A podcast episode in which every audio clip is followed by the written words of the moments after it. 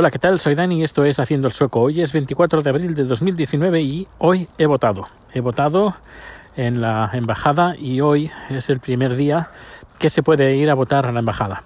Para eso, bueno, pues hay que presentar los papeles que, eh, que recibí en, su día, que son las papeletas de los partidos políticos que se presentan en mi suscri suscripción, se llama así. Eh, bueno, la de Barcelona eh, seleccioné la, la, papeleta para el Parlamento, luego marqué las cruces para el Senado, lo puse en sus respectivos sobres, luego uh, vienen dos uh, cartas, una bueno, son dos copias.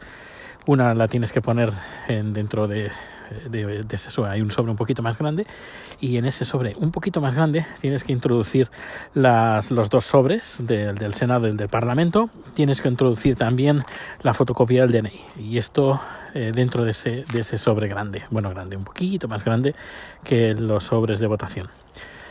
¿Y qué más? Uh, luego ir a la embajada. Bueno, en, la documentación te, te, dan otro sobre para enviarlo, por si no, no puedes ir a la embajada y tienes que enviarlo por correo, eh, pues para ir a correos y enviarlo de forma certificada. Pues tienes ese sobre que se envía a la, a la embajada. Y hoy, creo, ayer era, era el último día para enviar el, este sobre.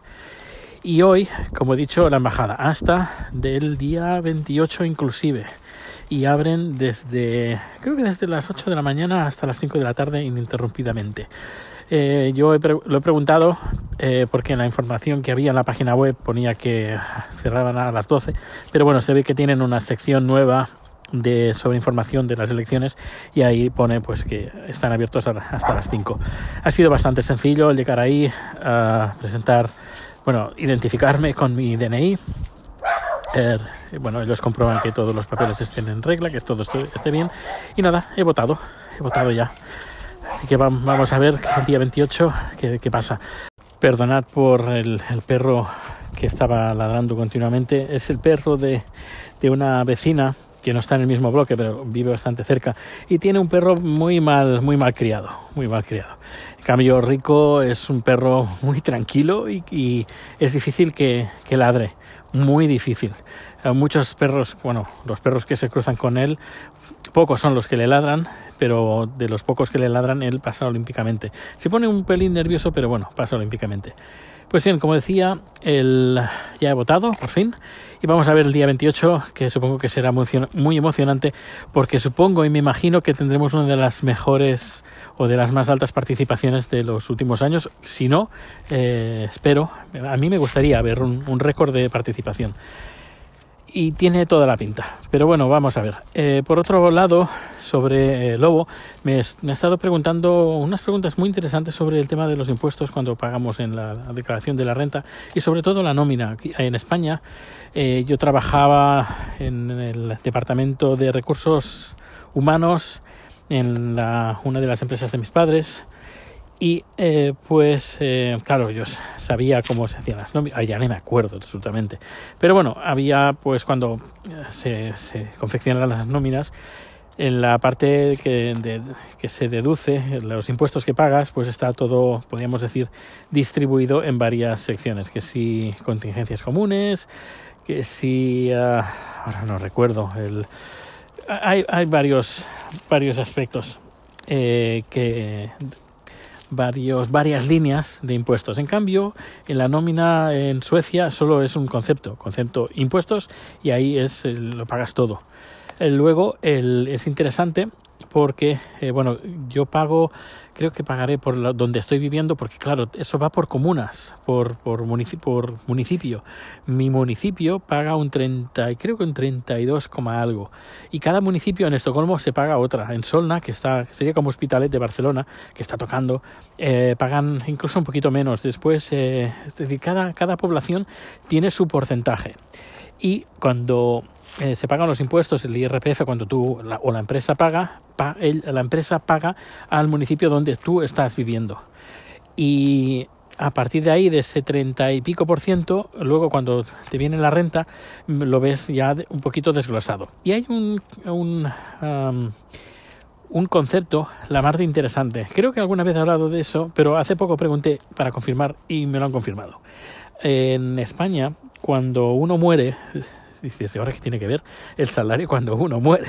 Pues sí, eh, cuando uno muere en España tienes que pagarlo todo. Pagas el entierro, pagas el, eh, el féretro, eh, la incineración, los días que estás pues de duelo, los consumos que tengas ahí, las flores, etcétera, etcétera. En cambio, aquí en Suecia, cuando uno se muere, lo tiene todo pagado, lo mínimo, es decir, el, el, velatorio, creo, no sé si hay velatorio, creo que no hay velatorio, pues eh, la incineración, la caja mínima, la, barata y ya está, poco más. Es decir, que no tienes, si quieres, no tienes que desembolsar ninguna cantidad de dinero, pero claro, a ver, si quieres un ataúd de, de, de un árbol especial, de, un, de, un, de una madera especial, eh, quieres eh, en un lugar especial también varios días y que haya comida y haya, esto ya te lo pagas eh, te lo pagas tú. O quieres aparte que las cenizas vengan en una urna pues esto también lo pagas aparte. Pero si,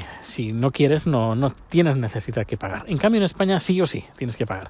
Y eso se paga con los impuestos. Y hay un concepto en la declaración de la renta, que ahora no la tengo aquí delante, pero hay un concepto que habla como de eh, de función, algo así como de función. Y se paga muy poco, pero eh, cada mes, bueno, sí, también, claro, es que pagas al año, pero está distribuido cada mes. Parte de esos impuestos, de este 30 y pico por ciento, una pequeña, muy pequeña parte, muy pequeña, ¿eh? creo que es un 0, y algo, un 0,2 o 0, muy, muy, muy pequeño, es para pagarte tu propio entierro. Es, es interesante el, el, concepto, la verdad. Y estaba pensando, pues, además, porque esto lo gestiona lo, uh, la iglesia uh, sueca, si no me equivoco. Eh, no, aparte puedes pagar si quieres parte de, la, del, de lo que sería uh, el salario o la declaración de la renta, también puedes pagar un porcentaje para la iglesia sueca. Pero si no, igualmente esto se encarga la iglesia sueca, que creo que podría ser interesante para la iglesia católica. Ahora, ahora os estaréis partiendo de risa, seguro, que la iglesia católica, eh, ya que recibe dinero del Estado, pues no estaría mal que hubiera dentro de, la declaración de la renta un porcentaje muy chiquitito, un 0,2, un 0,3% o algo así muy pequeño, o un 0,1. Es que crees, creo que diría que no llega ni el 0,2.